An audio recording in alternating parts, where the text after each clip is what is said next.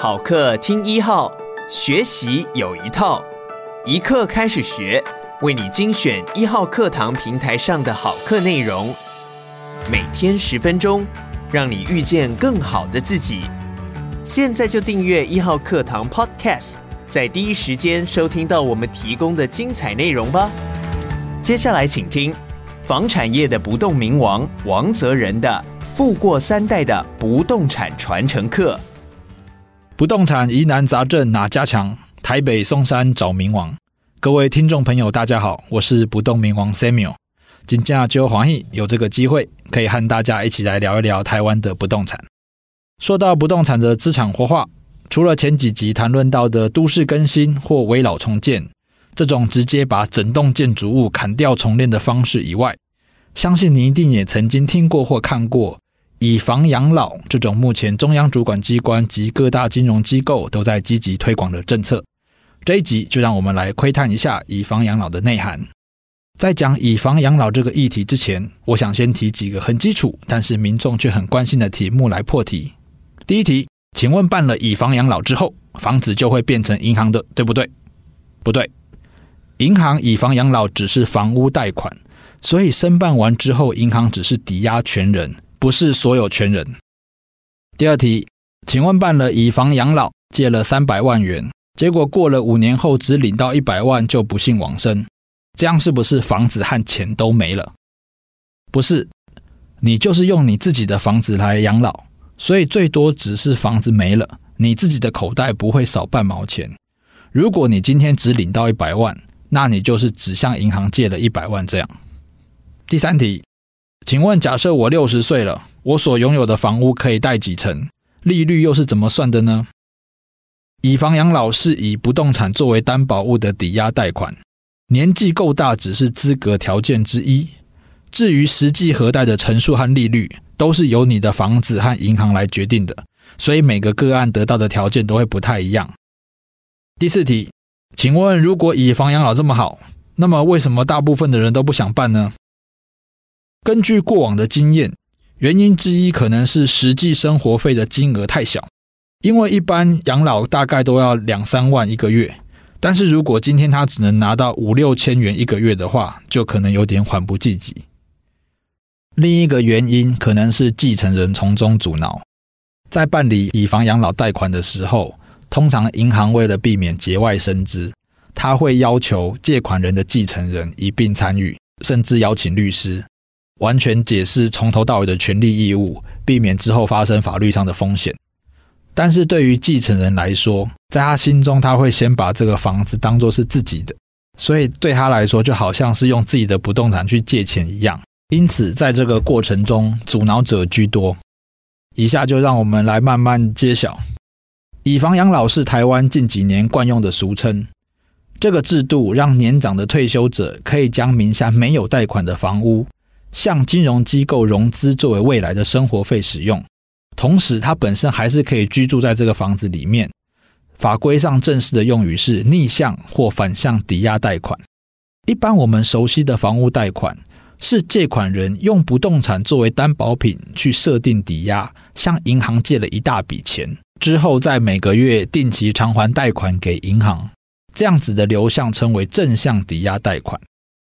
那么，什么是逆向抵押贷款呢？逆向抵押贷款的借款人虽然一样是以不动产作为担保品设定抵押，但是银行并不会一口气给予借款人一大笔钱，而是每个月定期支付借款人生活费用。所以，这样子现金流和一般的房屋贷款相反，才称之为逆向抵押贷款。大家可以参考一下我文稿上的图，就非常清楚。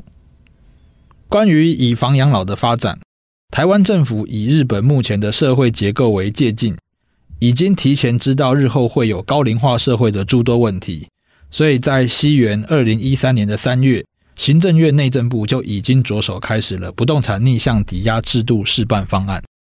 试办的一开始，因为希望申请的对象单纯化，所以限制上有点严苛。它的规定是必须年满六十五岁以上。必须单独持有不动产，也就是说，产权一定要全部自己所有，不能与他人共有。最后一点也是最严苛的，他必须没有法定继承人，没有配偶、直系血亲、卑亲属、父母、兄弟姐妹或者祖父母，这样子才可以适用。可以想见，不要说申请的人不多啊，根本就连资格都很难满足了。一直到了二零一五年的五月，台北市政府社会局测试了一项公益型以房养老实验方案，虽然只有五个名额，但至少基本的架构、流程或问题点有先建置起来。因此，同年的十一月，合作金库就依此架构正式推出了商业型以房养老幸福满贷贷款的专案。听到现在，相信冰雪聪明的你一定可以完全理解，以房养老虽然是一句相当动听的口号。但是后面还跟了有点讨人厌的四个字：房屋贷款。顾名思义，其实是银发族民众将自己名下的不动产拿去跟银行借钱，用这笔钱来照顾自己的老年生活而已。既然是贷款，那么终究有一天是要还钱的。只是这个制度的设计上，对年长退休者非常的贴心。贷款的过程中，仅需要支付利息。完全不用偿还本金，总之就是一直领，一直领，一直领，直到借款人蒙主宠招之后，或是贷款期限届满后，才会一次性的结算。在实际贷款时，一般会要求将借款人年龄和贷款年限两者加总的数字必须超过九十，因为根据统计，国人平均余命的数据，男性为七十七点五岁，女性为八十四岁。而九十这个数字已经远远的超过，所以理论上借款人要存活的几率比较低，大多是由继承人来面对清偿的问题。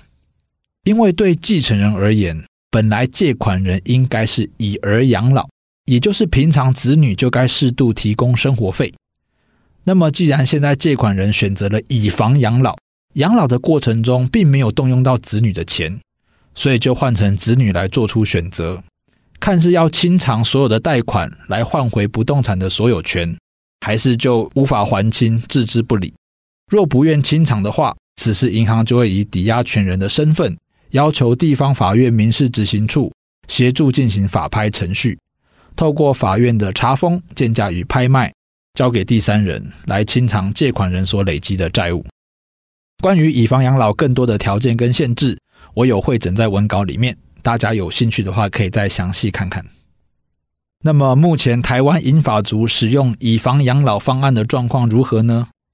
根据金管会银行局的统计数据显示，二零一八年年底的核贷额度已达一六九点四八亿，核贷件数为三千零六十九件，可见以房养老贷款的业务确实逐渐在稳定成长中，慢慢为国人所接受。不过，整体平均下来，平均单件的额度大概都在五百万的上下。这样的金额或许可以作为养老财源之一，但如果想要更具尊严及品质的退休生活，就还必须搭配劳保年金、劳工退休金或其他商业年金保险等等。最后，我们回到以房养老的未来。以房养老业务自二零一五年十一月开办至今，已满四年。目前提供此贷款服务的行库多达十二家以上，属性也从最早的纯房屋贷款衍生出结合安养信托与及其年金保险的配套，期待能够更有效地服务国人。除了金融机构提供的商业型以房养老贷款外，财团法人伊甸社会福利基金会也跟进推行了公益型富有负担捐赠的以房养老。